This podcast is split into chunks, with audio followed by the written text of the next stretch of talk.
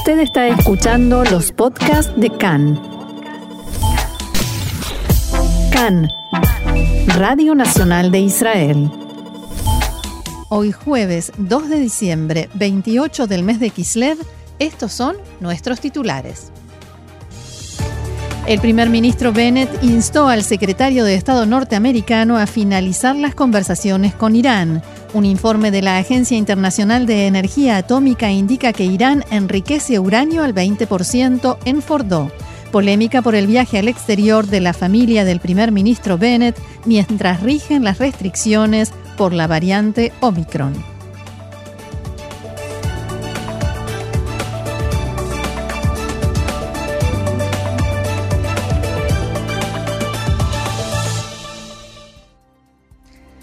Vamos entonces al desarrollo de la información y comenzamos con las conversaciones de Irán. Una fuente oficial iraní dijo en las últimas horas que los estadounidenses no han mostrado ninguna flexibilidad en los tres días que transcurrieron desde la apertura de la séptima ronda de conversaciones en Viena sobre el programa nuclear de Irán. El asesor de la delegación iraní en las negociaciones declaró a la cadena Al Jazeera que los europeos se han comportado con sensatez, pero la impresión es que Estados Unidos quiere mantener las sanciones. La presión ejercida por la administración Biden ha fracasado. Al mismo tiempo, el portavoz del Ministerio de Relaciones Exteriores de Irán, Said Khatibzadeh, acusó a Israel de difundir mentiras para envenenar la atmósfera, en sus palabras, durante las negociaciones. Abro comillas, el régimen israelí, cuya existencia depende del aumento de las tensiones, lo hizo de nuevo. Y eso escribió el portavoz iraní en Twitter sin especificar a qué declaraciones de Israel se refería. También sostuvo que todas las partes involucradas en las conversaciones de Viena debían tener un grado suficiente de independencia y voluntad política para garantizar que las negociaciones se completen con éxito, a pesar de la información falsa que circula, según dijo, en un intento por destruir las posibilidades de éxito. Por otra parte, del lado norteamericano aseguran que las negociaciones, al menos por el momento, no avanzan hacia ninguna parte. Irán plantea exigencias que Washington no puede cumplir. En Estados Unidos, las autoridades están dispuestas a volver al acuerdo nuclear de 2015 y retirar buena parte de las sanciones, pero desde Teherán exigen más. Debido a la retirada norteamericana del acuerdo durante el mandato de Donald Trump, Irán exige el levantamiento completo de las sanciones en su contra, incluyendo las relacionadas con las violaciones a los derechos humanos, a cambio de suspender el enriquecimiento de uranio. Irán también exige que lo que hizo Trump no se repita y espera que el nuevo acuerdo contenga cláusulas que hagan que ningún futuro presidente norteamericano pueda abandonarlo o transgredirlo. En estas dos cuestiones, el gobierno norteamericano no está dispuesto a hacer concesiones. Mientras tanto, Irán está presionando a los países que participan en las negociaciones por varias vías y un informe de la Agencia Internacional de Energía Atómica al que tuvo acceso la agencia de noticias Reuters señala que el régimen comenzó a utilizar centrifugadoras de avanzada, modelo IR-6, en las instalaciones nucleares de Fordo con el objeto de enriquecer uranio al 20%. Al mismo tiempo, el informe también indica que la agencia logró ponerse de acuerdo con Irán para aumentar la frecuencia de las actividades de inspección y continuará las consultas con Teherán sobre arreglos prácticos para facilitar la implementación de estas medidas. Como anunciábamos en titulares, el primer ministro Naftali Bennett dialogó esta mañana con el secretario de Estado norteamericano Anthony Blinken y lo instó a dar por terminadas de inmediato las conversaciones con Irán. La oficina del primer ministro informó que Blinken puso al día a Bennett sobre lo que sucede en las negociaciones entre Irán y las potencias en Viena. Bennett se refirió al informe de la agencia, este que recién mencionábamos, que se filtró a los medios mientras se llevan a cabo las conversaciones, según el cual Irán comenzó a enriquecer uranio al 20%. El primer ministro aseguró que Irán lleva a cabo una extorsión nuclear como táctica de negociación y que se le debería responder de inmediato con el cese de las negociaciones y severas medidas por parte de las potencias. Fuentes diplomáticas dijeron a Khan que fue una conversación nada sencilla, incluso se podría decir que poco amigable, al parecer debido al informe, la actualización que Blinken le dio al primer ministro Bennett sobre lo que está sucediendo en las conversaciones en Viena. Bennett sostuvo que Occidente, como decíamos, no puede rendirse al chantaje iraní, pero no solo respecto de las conversaciones nucleares, sino en general, y que los interlocutores de Irán deberían abandonar el diálogo de inmediato. La fuente también dijo que Bennett expresó la oposición de Israel al levantamiento de las sanciones, especialmente en el marco de un acuerdo parcial o intermedio, del cual en el último tiempo se habla cada vez más, como una posibilidad que de hecho congelaría la situación actual del programa nuclear, pero a cambio de retirar parte de las sanciones. Bennett le advirtió a los norteamericanos no hagan eso porque esto implica en la práctica que Irán recibirá, recibirá, dinero en forma masiva, en sus palabras, que llegará por supuesto a manos del régimen en Teherán. Ya hay analistas en Israel que aseguran que se ha subido un escalón en el desacuerdo entre Israel y Estados Unidos sobre Irán, su programa nuclear y las negociaciones en Viena. Mientras tanto, en las últimas horas los medios iraníes han comenzado a informar sobre algunos pequeños avances en las conversaciones. Dicen que presentaron un borrador, un documento sobre el tema de las sanciones y también respecto de los controles, como decíamos hace instantes.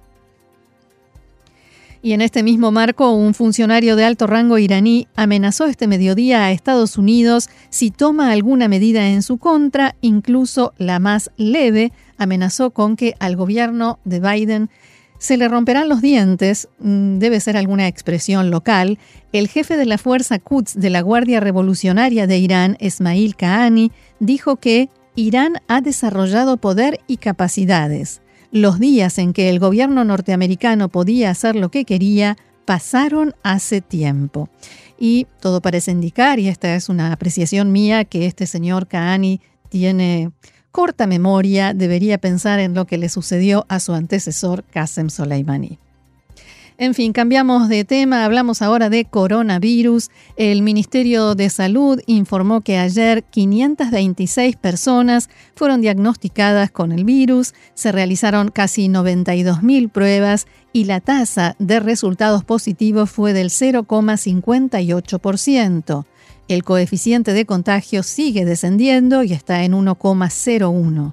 La cantidad de pacientes hospitalizados en estado crítico aumentó levemente, 116 frente a los 115 de ayer por la mañana.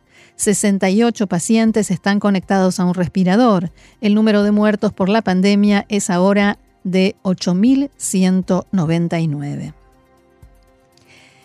El Ministerio de Salud aclaró anoche que solo hay dos casos verificados de Omicron, la nueva variante, en Israel y que se están realizando pruebas genéticas para determinar si otras infecciones por coronavirus fueron causadas por la nueva variante. Las dos mujeres infectadas, en principio, como lo venimos informando, eran una turista proveniente de Malawi y una israelí que regresó de Sudáfrica.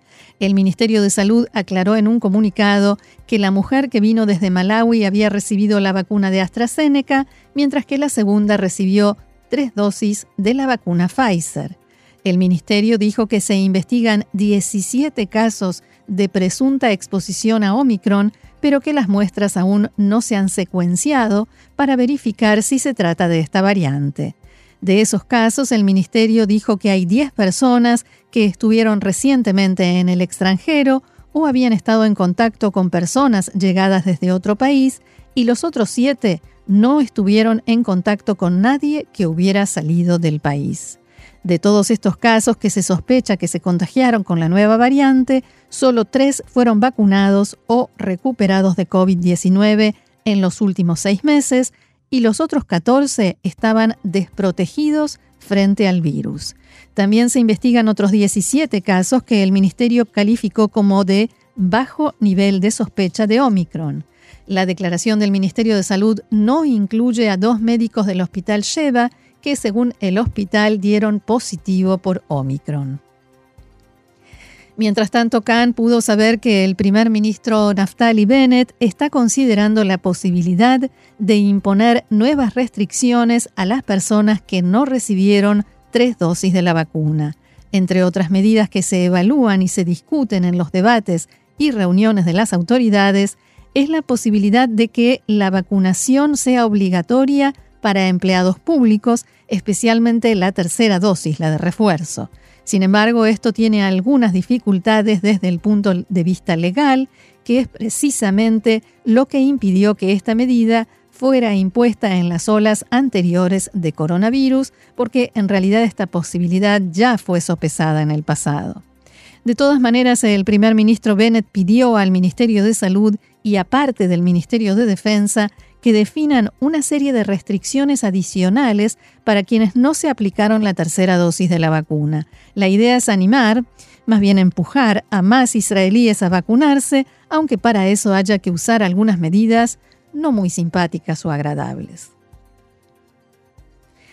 Y a pesar del reciente llamado del primer ministro Naftali Bennett a los israelíes para que eviten viajar al extranjero debido a los temores y la incertidumbre por la nueva variante de COVID-19, su esposa e hijos salieron de vacaciones fuera del país.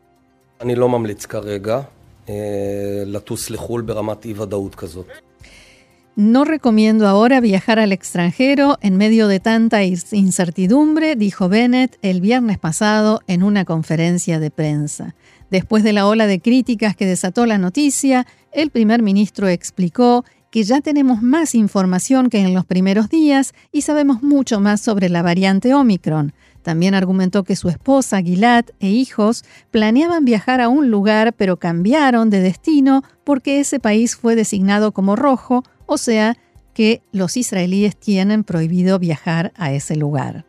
Desde la oficina de Bennett explicaron también que después de la decisión del gabinete de COVID de dejar los cielos abiertos y no cerrar en forma hermética el país, la familia decidió viajar y observará todas las normas relacionadas con el coronavirus. La oficina de Bennett no especificó a dónde viaja ahora su familia. Desde la oposición no tardaron en llegar las críticas. Por ejemplo, el legislador Israel Katz del Likud escribió en su cuenta de Twitter, Esto sucede cuando las mentiras políticas se convierten en norma y el ejemplo personal es pisoteado públicamente, simplemente impertinente, a lo cual el primer ministro respondió, Entiendo las críticas, pero desde el viernes hemos aprendido mucho más sobre la variante y en qué países se está extendiendo y el gabinete tomó decisiones sobre a qué países se permite viajar y bajo qué condiciones. Esto escribió el primer ministro en su página de Facebook y continuó. Los ciudadanos israelíes son tan importantes para mí como mis propios hijos y si hubiese pensado que la situación exige un cierre hermético de las fronteras, lo habríamos hecho. Lo cierto es que, según pudo saber Khan, también dentro de la coalición criticaron en las últimas horas a Bennett, diciendo que este viaje perjudicará la imagen del gobierno e incluso hará que los ciudadanos piensen que la recomendación de no viajar al exterior ya no está tan vigente. Otros dijeron que lo adecuado habría sido que Bennett muestre un mejor ejemplo personal, especialmente porque fue él mismo quien pidió a los israelíes que no viajen. Cambiamos de tema y lo que sucedió ayer en la tarde en Ramallah, la ciudad donde se encuentra el gobierno de la autoridad palestina, pudo haber terminado en un linchamiento, una tragedia con pérdida de vidas humanas.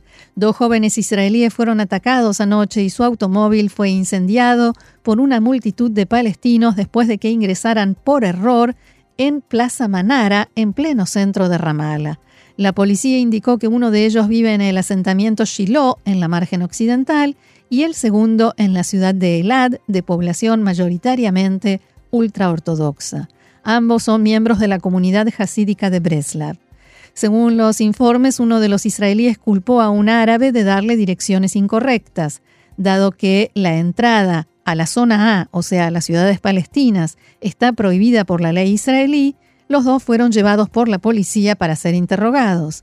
Allí relataron que se detuvieron en una gasolinera cerca de Elí, un asentamiento judío ubicado al noreste de Ramala, y le preguntaron al vendedor cómo llegar hasta la tumba de Matitiao el gran sacerdote, porque dijeron no tenemos la aplicación Waze. Abro comillas, nos indicó que siguiéramos recto y pasáramos todas las rotondas. En algún momento del camino me di cuenta de que no íbamos en la dirección correcta y luego sucedió lo que sucedió, bloques de hormigón y piedras. En videos de la escena se puede ver una multitud de palestinos rodeando el automóvil. Los israelíes fueron rescatados de allí por las fuerzas de seguridad de la autoridad palestina, que los entregaron a las fuerzas de seguridad israelíes y después incendiaron el automóvil que quedó completamente destruido. El ejército israelí informó que los civiles israelíes salieron del lugar acompañados por las fuerzas de seguridad palestinas en coordinación con las israelíes en el área. Ninguno de los dos jóvenes necesitó atención médica.